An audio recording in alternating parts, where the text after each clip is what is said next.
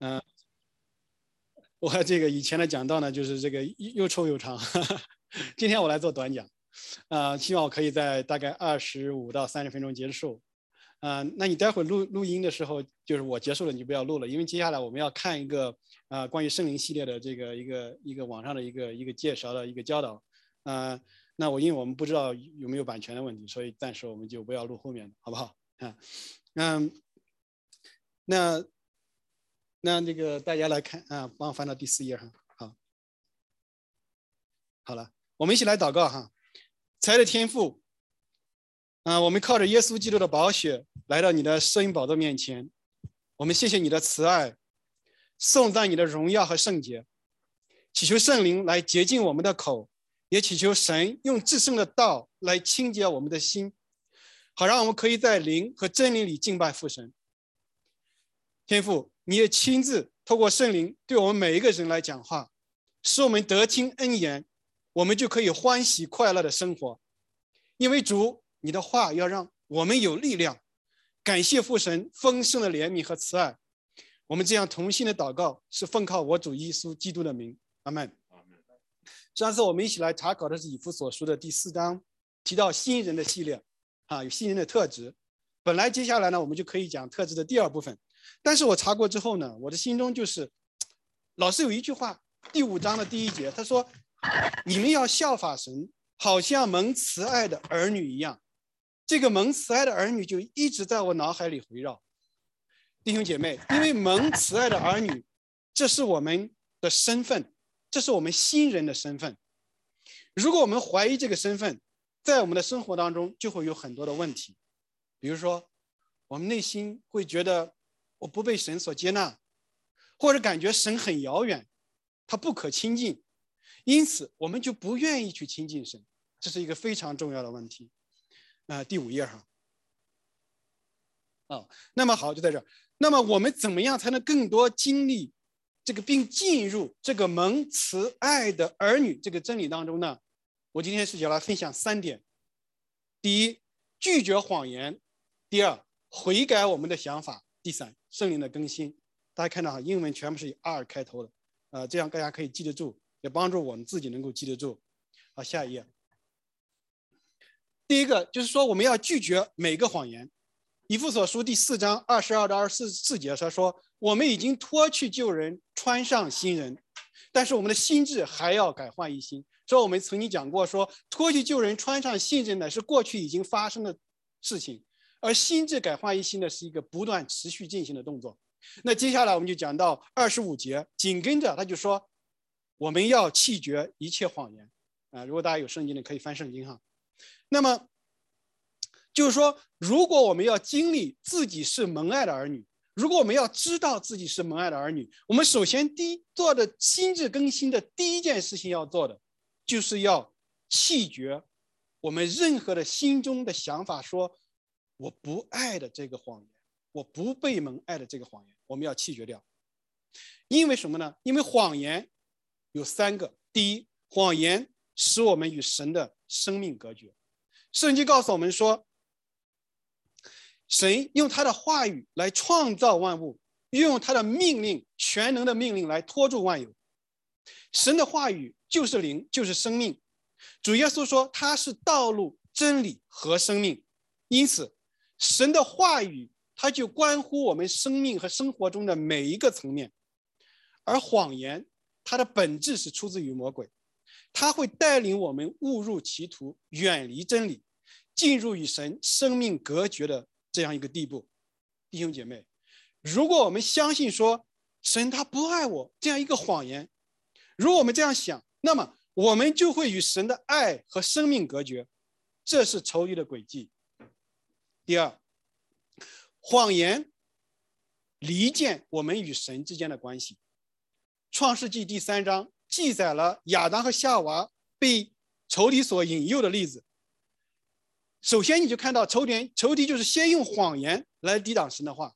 神说：“你不可吃，你吃的日子必定死。”但魔鬼说什么？他说：“你可以吃的，吃的日子不一定死。”然而，仇敌就是利用这个谎言，他在人的心里种下了一个毒根。就是要让人怀疑神的良善的本质。为什么这么说？大家接着看，大家就看仇敌是怎么样来给他们讲。为什么神不让你吃这个果子呢？因为你吃了，你的眼睛就明亮，便如神知道善恶。这样好的东西，为什么神不给你呢？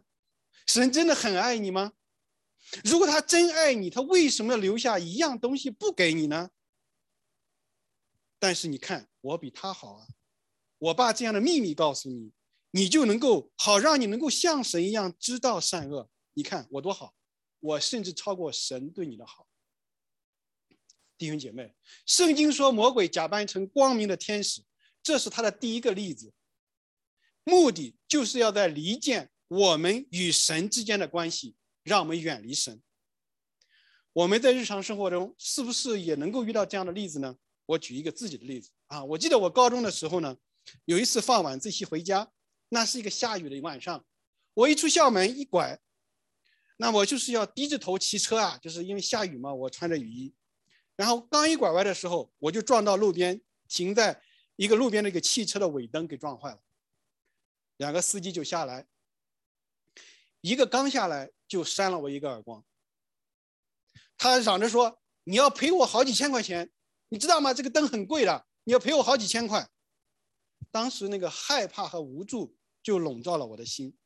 我在想：天哪，这好几千块钱是我父母好几年的收入，我该怎么办呀？那个时候就有很多的学生在围观呢，所以我。我当时感到好羞辱，然后那个泪水和雨水就在我脸上流下来。还好另外一个司机真的看我很可怜了，他就说算了算了，让他走吧，然后他们就放了我。弟兄姐妹，如果那时我是知道神的，如果那时神的话在我里面，我一定会为这样世上感恩，不是吗？毕竟我人没有出车祸，我也没有赔偿别人的损失，这难道不是神给的恩典吗？但是呢，我那时候并没有认识神，也看不到神的恩典和保守，我心中充满的是害怕和羞辱。这个时候，那假扮成光明使者的话语就可以来到你的心里，在你这个时候就适时的出现了，你脑子里就会想什么？你看，你为什么被人欺负？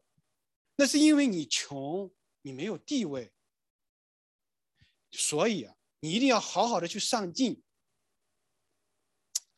这些话是非常安慰我的心啊，因为他安慰我说就进到了我的心里面，所以我想到的不是感恩，在那个时候我想到的是说什么，我一定要出人头地，我一定要考上大学，我一定要成为人上人，我一定要赚很多钱，这样我就不被别人欺负，这就是我当时心中所想。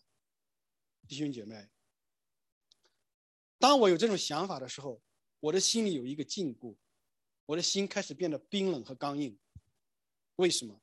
我不容易去相信别人。我认为这个世界是是恶的，我和世人是在这个丛林法则当中适者生存、竞争的一个关系，不是人与人彼此相爱的关系。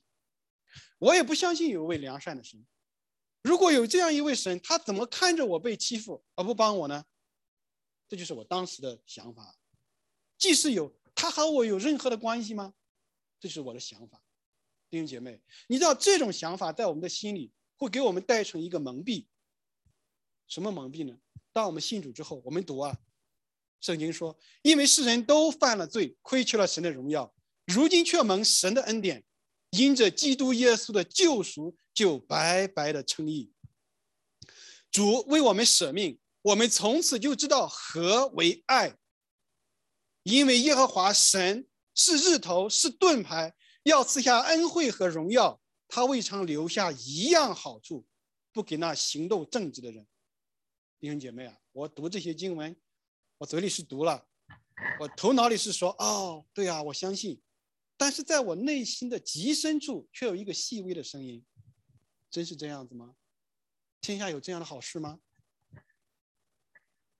弟兄姐妹，出现在我们生命中苦难的事，我们就认为说这是理所当然的。因为世界本是如此，就是痛苦的，就是这样邪恶的。出在我们生命中有美好的事，我们认为那不过是一个好运气而已。我们完全看不到这事情背后神的作为、神的良善和神的慈爱。所以，我们要是因着这些谎言与神的关系隔绝了，我们就不能全心的去感感恩神，全然的去信靠他，也就无法领会神所给我们的恩典和爱。所以，第一，谎言是我们与神的生命隔绝；第二，谎言离间我们与神之间的关系；第三，谎言会夺去神给我们的祝福，甚至招来咒诅，陷入甚至陷我们进入咒诅。如果我们查考圣经，我们看到民数记里面记载十二个探子进迦南探访迦南的事情，就在民数记十三章到十四章记载的。他们看到迦南地实在是美好。那里的一个葡萄树的枝子，很大的，就结了一串葡萄，他们要两个人抬着才能进去，啊，才能抬回来，因为那个葡萄真的很硕大，真的是美地。虽然加勒和约书亚就认为说神一定会带领我们进入这个美地的，但是以色列的会众他们在想什么呢？他们却相信另外十个探子的谎言。这个这个就是这么记载的，圣经在民数记。第十三章的三十二节到十四章第四节，弟兄姐妹，我不知道我们能不能看到，看到我们就可以一起来读。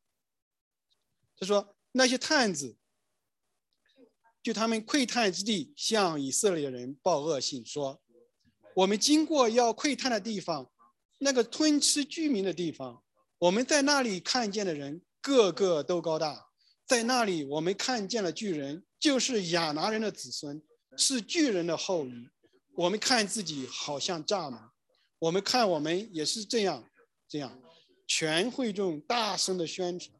那夜民众都哭嚎，以色列人向摩西和亚伦发怨言，全体会众就对他们说：“但愿我们早死在埃及地，或死在这旷野。耶和华为什么把我们领到这地来，死在刀剑之下呢？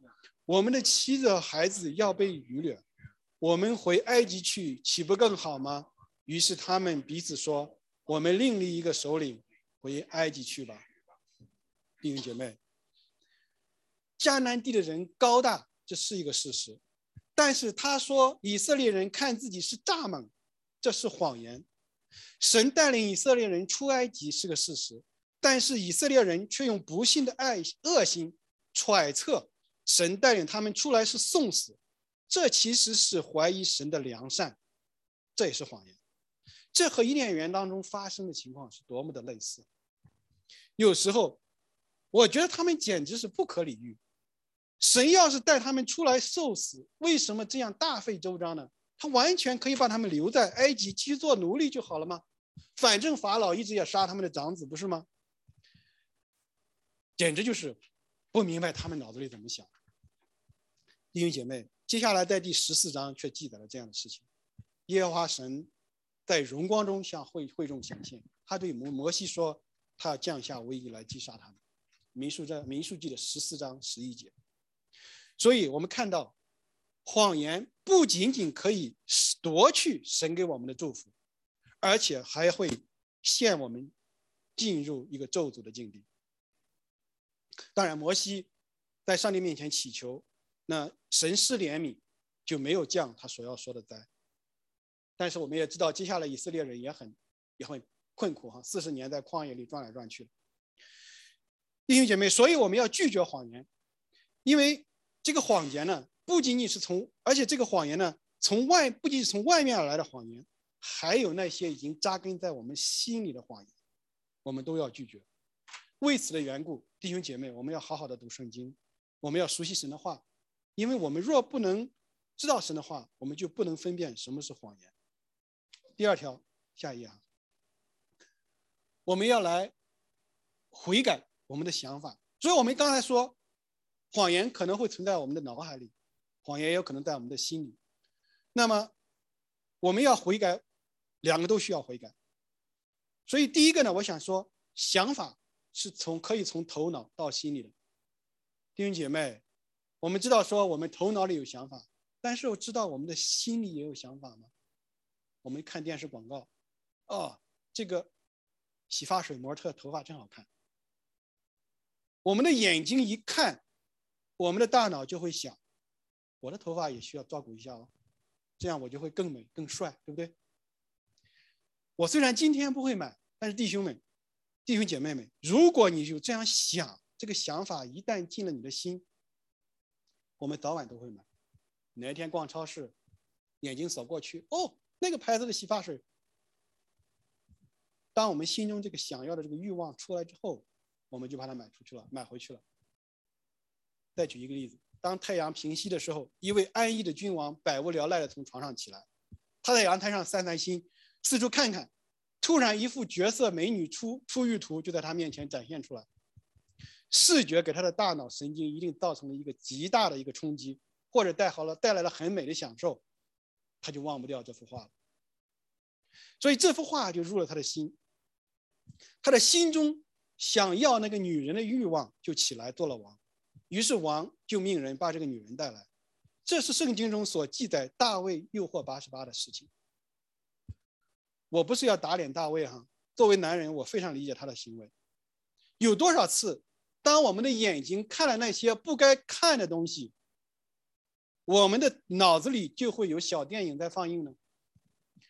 当我们脑子里有这个电影在放映的时候，这些东西就会进入我们的心，我们心中的邪情和私欲就会起来，我们就会被捆绑。你被情欲捆绑吗？就是因为你的眼睛看了不该看的东西。你要是想从里面得释放，要来到神的面前悔改，你还要把那个源头关掉，从此不要再看。我们再讲一个例子，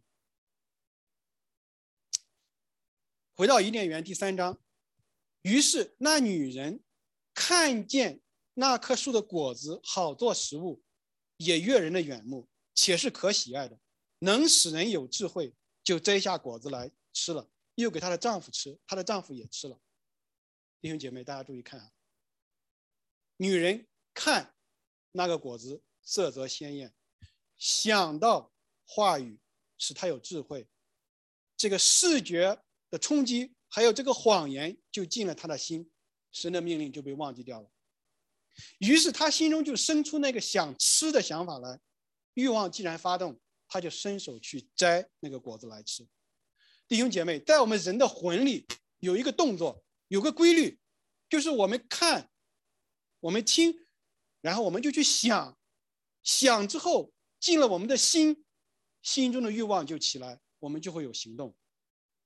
这是我们人魂里的一个规律。所以我们要拒绝在我们的眼睛和耳朵里第一步这个拒绝谎言的工作，但同时我们要来清理那些已经在我内心中扎根的谎言。第二，心中的私欲是罪。外界的信息信息从五官进入头脑，然后再从头脑进入我们的心。弟兄姐妹，我们头脑里的想法会变成我们心中的想法。如果我们这个想法和神的想法不一致，这就是私欲。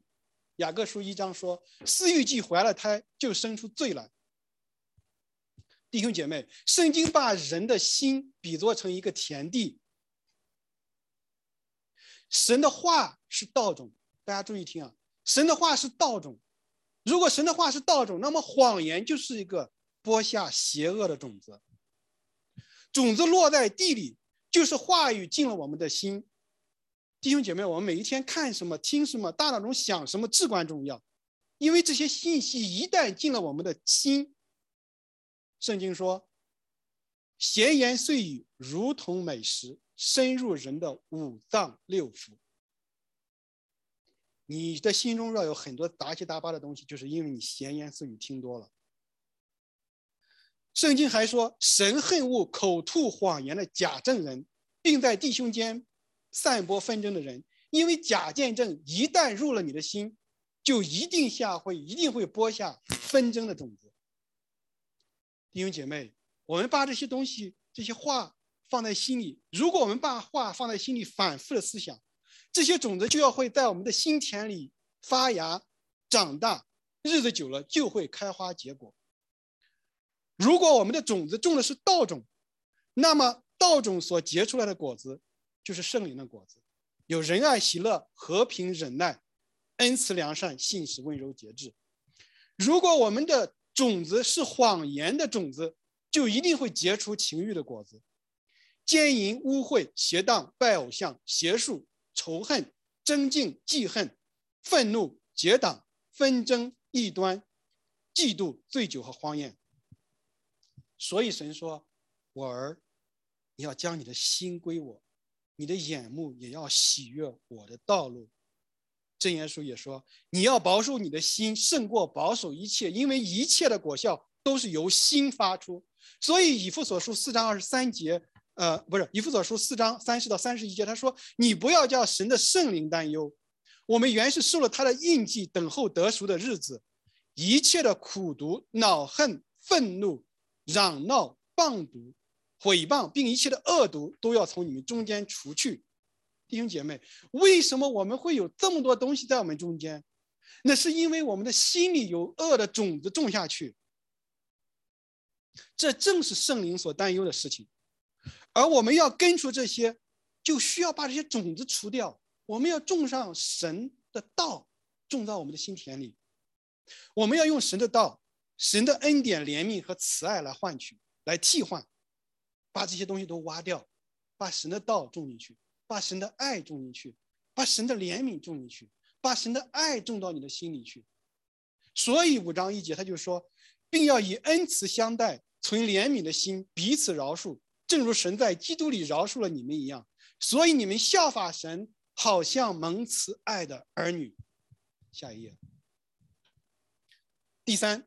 悔改我们的想法，最重要的是要悔改我们的心。弟兄姐妹，我们心中是怎么想？我们认为自己是蒙爱的儿女吗？在我们的心中，我们是不是不相信神神爱我？有这样一个恶心的存在呢？弟兄姐妹，我有一个问题啊，就是我今天为主做工，我心中就比较坦然，我就想，哎，主一定可以 更好的接纳我。如果今天犯了一个罪，或者我的服饰没有什么成果，我就心中非常羞愧，我就觉得神可能不会接纳我，所以弟兄姐妹，在我的心中，我是以我的这个成败或者以我的成绩来换取神对我的爱的。弟兄姐妹，这样的想法是合乎圣经的吗？神是这样看我们的吗？罗马书就说，神看我们是他的选民，是圣洁蒙爱的人。约翰一书他说：“你看父看我们是何等的慈爱，我们得称为神的儿女，我们也真是他的儿女。”如果我们回顾以弗所书第二章，他说：“他这里第二章就说到说，我们从前是远离神的人，现如今在基督耶稣里靠着他他的血，已经得清净了，因他使我们和睦，将两下合二为一，拆毁了中间隔断的墙。”并以他自己的身体废掉冤仇，就是那记在律法上的规条。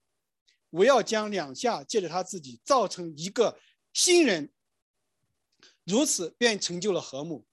他既然在十字架上消减了冤仇，就借着十字架使两下归为一体，与神和好了，并且我们可以传和平的福音给你们远处的人，也给那近处的人，因为我们两下借着他被。一个圣灵所感，来到父面前，这样我们不是在做外人的客旅，我们是与圣同同国，我们是神家里的人了。弟兄姐妹，圣经说的很清楚，我们因着主耶稣基督，我们是神家里的人，我们是神蒙爱的儿女，是圣洁蒙爱的儿女。我们接纳，不是因为我们所做的，乃是因为主耶稣基督所做的。当时的话语这样光照下来的时候。我发现我的很多的思想都要悔改。如果我不悔改，我就是抵挡神的人。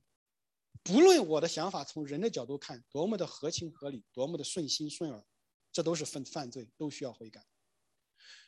悔改这个词哈，希腊文用的叫做 metanoio，它是由两个字根组成，前面叫做 meta，是转化和变化的意思。我们说毛毛虫变成蝴蝶叫做 metamorphosis，right？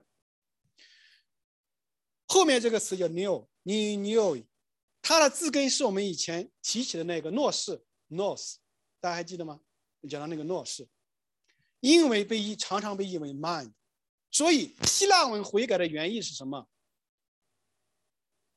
我们的心思和意念的转变和转化。当我们向神悔改，我们的心思和意念和想法要换的和神一样。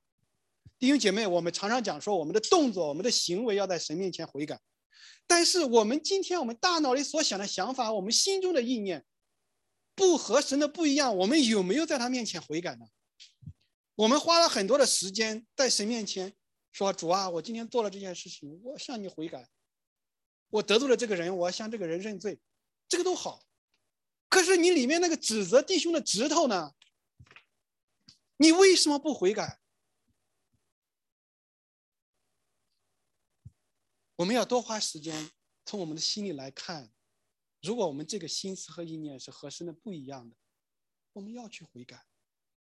诗人大卫说：“耶和华，我的磐石，我的救赎主，愿我口中的言语，心中的意念，在你面前蒙悦纳。”这个是我们今天我们每个人的祷告，这是我自己的祷告。这是求主来帮助我，让我接下来的日子对我每一个意念、每一个想法。都有过真实的悔改。下一页。第三，我们讲过，我们要拒绝谎言，我们要悔改我们的想法。第三，就是我们要依靠圣灵的更新。弟兄姐妹，我不知道你出生在一个怎样的家庭，对有些人来说，说自己在父家里是蒙爱的，可能不是一件很容易的事，因为一个人的原生家庭可能给我们带来很多的伤害和绝望。对于一个孩子，再没有比在家里感受不到父母的爱更让人痛苦的事情。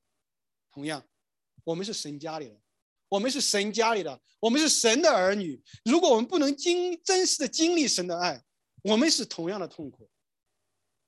这个解决问题的关键就在于神真实的同在。所以我下面写三点：第一，同在胜过书信。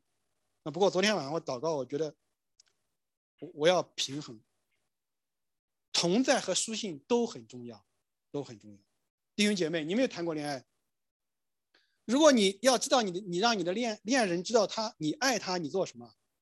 当年我和丽琴呃刚刚恋爱的时候，我们那时候是天各一方，他在他在他在烟台，我在上海，所以他住渤海湾，我住东海口。就像宋代词人李之义所写的：“我住长江头，君住长江尾。”日日思君不见君，共饮长江水。啊，那个时候我们就书信往来，但是时候到了，我们就结婚住在一起，不再分开。神爱他的儿女，他也是一样的。他给他给我们写信，从公元前一千五百年写到公元一世纪，从创世纪写到启示录。他给他的儿女写家书、写情书，但是直到时候到了。他就差他的儿子要带众多的儿女回家。